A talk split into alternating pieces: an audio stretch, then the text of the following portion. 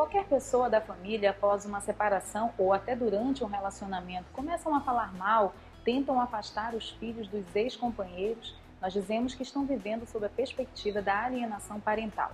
Nestas situações, sempre a parte mais frágil, que no caso são os filhos, são os mais atingidos e diferentes estudos apontam que crianças que vivenciam essa realidade apresentam quadros de depressão, ansiedade e baixa estima.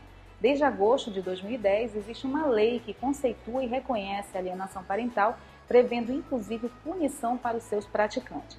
Mas como nós podemos perceber que a criança está sendo vítima desse tipo de influência? Quais as consequências e os transtornos de todos os envolvidos na situação? E para isso nós trouxemos para conversar conosco a psicóloga e professora Elinara Perim, a quem nós damos as boas-vindas. Obrigada, prazer estar aqui. Professora, é, é, importante nós conhecermos um pouquinho do conceito. O que, que é a alienação parental? Então, assim, é, a alienação parental é esse processo desenvolvido é, por um é, genitor alienador, né, que vai promover, vai processar uma forma de vínculo negativo, de desenvolver um vínculo, um sentimento negativo é, do filho, criança ou adolescente em relação ao genitor alienado. Ah, essa descrição ou essas pesquisas começaram é, na década de 80 por um estudioso americano que começou a perceber né, nos seus atendimentos que as crianças que vinham é, é, sofrendo, os pais se separavam uh, e as crianças acabavam tendo esse tipo de, de reação em relação aos pais. E ele começou a estudar. Então, assim, é alienação parental. Né? A partir disso, se definiu é, o que hoje a gente chama de síndrome da alienação parental, que na verdade é um complemento, não são coisas é, é, similares. A alienação é a prática, né, é, que o, o, genitor alienador ou ah, o pai, ou a mãe, ou um tio, ou um avô, ou alguém, né, é, é, que está próximo desta criança pode praticar. Então, a, a síndrome da alienação parental é, é a relação ou as consequências desse, dessa alienação parental. Então, duas são dois conceitos é, um pouco distintos, né? E com relação à, percepção, por exemplo, é possível você identificar uma criança que está sofrendo esse tipo de. que, que nós podemos até configurar como um abuso, né? Mas é possível perceber uhum. isso? É, não só pode ser configurado como abuso, mas também como negligência, né? Porque assim, a responsabilidade dos pais ah, acima de tudo, está em relação ao cuidado, à segurança e à manutenção né, é, do desenvolvimento dessas, da, do, dos seus filhos, das crianças em desenvolvimento. Né? Então, quando a gente percebe ah, de várias formas, essa criança vai se expressar, né? o seu comportamento, é, é, vai ser possível a gente identificar várias questões que estão envolvendo essa criança, dificuldades que ela está enfrentando. E quando a gente vai suspeitar de uma alienação parental? Quando justamente a gente vai ter essa informação de que o casal está em é, fase de divórcio, estar, né? E isso acontece geralmente quando é esse divórcio, essa separação de forma litigiosa, ou seja, que não há um acordo entre o pai e a mãe então, que geralmente surge essa, essa questão da alienação parental. E dentro da sala de aula, existe alguma manifestação que o professor tenha que ficar atento para entender se isso está acontecendo, a criança consegue, começa a, a, regredir no seu progresso é, educacional? Acontece alguma coisa nesse sentido? Acontece. Assim, a criança que está sofrendo, porque veja, a alienação parental ela está é, sendo é, forçosamente a ter um outro tipo de sentimento em relação ao pai ou à mãe, né, ao genitor oposto, uh, que ela não tinha, né? Então assim, uh, essa criança vai sofrer e a gente pode chamar até assim de, de um abuso psicológico, né? Uh, porque essa criança vai sofrer e neste sofrimento ela vai demonstrar das, das diversas maneiras. Por exemplo, uma criança que de repente ela é, ela é mais é, extrovertida, ela é mais falante, né? Ela é mais é, é risonha, ela é mais alegre, ela é mais conversadora, ela começa de repente a ter uma mudança no comportamento. Por exemplo, ela pode ficar mais entristecida, ela pode se recusar a fazer algum tipo de tarefa, ela pode se fechar, se isolar nas relações, né, com os coleguinhas, com a própria professora. Ela pode se tornar é, mais é, sensível a qualquer tipo de, de atividade que envolva, por exemplo, é, situações em que o, a família estaria presente na escola, né? Sim. E que nesse caso ou vai o pai ou vai a mãe, porque não há um consenso né, nesta relação para que de fato os dois possam estar junto com a criança. Né? Certo. A gente sabe que a relação né, entre duas pessoas geralmente pode ter algum tipo de conflito, isso é natural. E nós conversamos aqui que muitas vezes a alienação parental não é feita somente pelos, pelos pais, né, uhum. pelos genitores. Mas em se tratando do casal, quais seriam os procedimentos assim mais indicados para um casal que está próximo a fazer uma, uma separação, um processo de separação que vai ser doloroso naturalmente, mas qual seria o procedimento para evitar esse tipo de situação? É uma coisa bastante difícil, porque assim, é, veja, se o casal ele já está no momento em que a, a, a convivência já está difícil, né? É, é, por qualquer fator que envolve, uh, há sofrimento das duas partes, né? Mesmo a, a, por exemplo, o casal, a, decidimos que não vamos mais viver junto, não estamos mais né, acertando, nossas relações não estão mais é, é, tão boas assim, uh, mas nesse momento da, da, decisão de separar, né, é, são mudanças bastante é, é, assim, drásticas, né? Quer dizer, eu vou, o, o casal separa, a, a, esposa vai ter que assumir uma outra posição, o esposo vai ter que assumir uma outra postura. Quer dizer, é, é a mudança nessa dinâmica familiar, né? Às vezes a, a mulher vai assumir a, a, a, manutenção da casa do ponto de vista financeiro, né? A, a, própria divisão de tarefas que muitas vezes é de pai e de mãe acaba, né?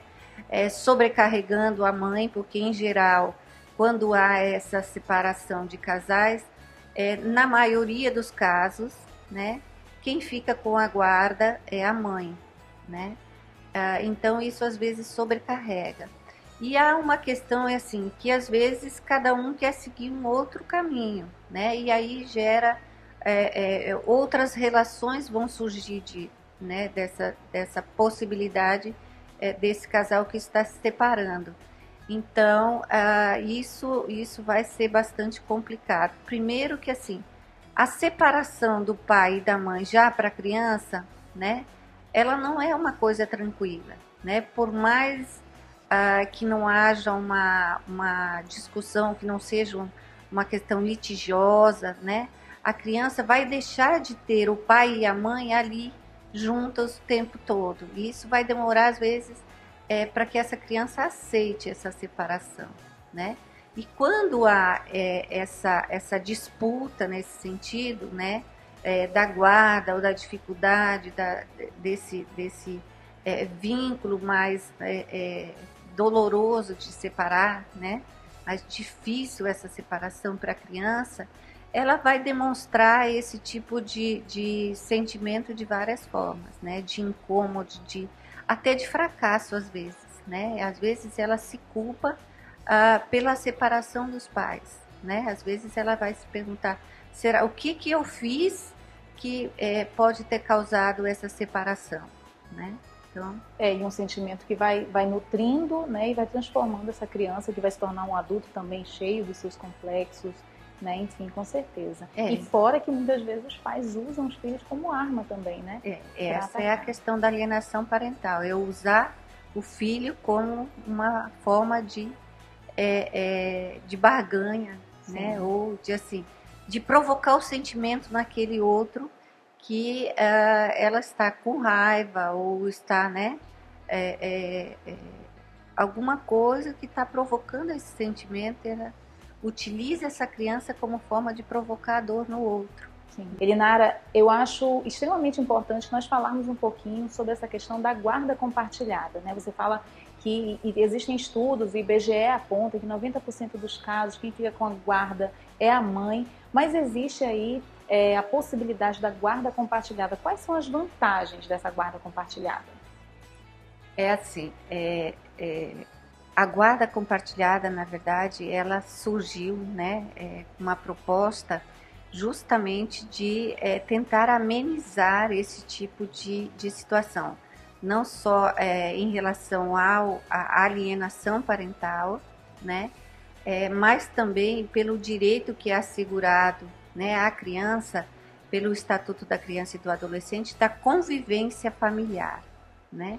Então, assim, pelas dificuldades, né, é, é, e pela importância que é, é a, a, família, né, é, tem a influência que os pais têm, né, independente do casal, né, continuar ou não junto, pai e mãe, eles têm é, uma importância fundamental no desenvolvimento da criança, né? Na, a, a, na inserção de valores, nas normas, nas regras, uhum. né? Então, a, essa, essa guarda compartilhada, ela é, é uma forma de manter este contato, né? De que cada um, o pai e a mãe, continue assumindo essa responsabilidade pela, pela é, é, pelo desenvolvimento da criança. Né? Até porque nesse caso você não vai dividir a criança, você divide as responsabilidades, né? Exatamente. É muito diferente você o conceito de pater é, no caso de, da paternalidade, né, de você ser o pai, ser o responsável pela criança, uhum. né, é, e muito diferente também da responsabilidade enquanto indivíduo mesmo, né, que precisa conduzir essa criança, afinal de contas, você é responsável por ela.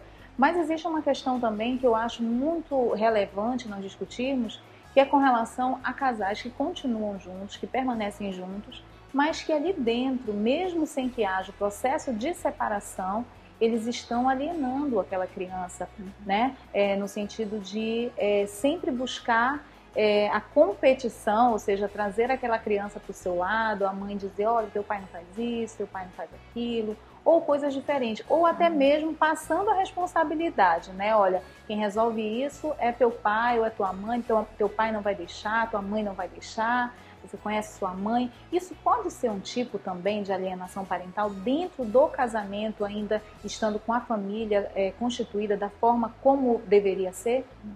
Não, na verdade, assim, a alienação parental ela tem é, esse objetivo, né?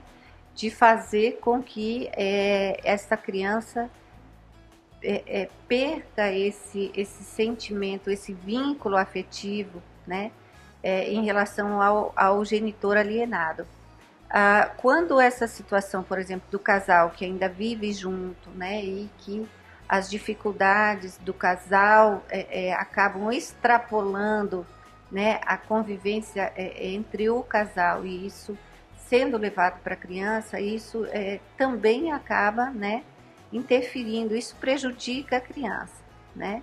É, mas é, ela não é considerada alienação parental, né? Mas ela é uma forma ah, ah, de utilização desta, desta forma de tratar a criança, né? Às vezes é, como uma maneira de, é, de interferir nesta relação é, do casal, né? Como fazer com que a criança é, de repente assuma uma responsabilidade que não é dela, de fazer com que o pai é, ou a mãe, né, é, assuma essa responsabilidade que o casal não está conseguindo. Então é uma dificuldade do casal que deve ser tratada entre o casal e não envolver a criança Sim. nisso. E, e, nesse caso especificamente é, do casal, enfim, que está vivendo essa situação, pode aí ter algum tipo de transtorno nesse caso, especificamente com os adultos, né? Uhum. É, de ele estar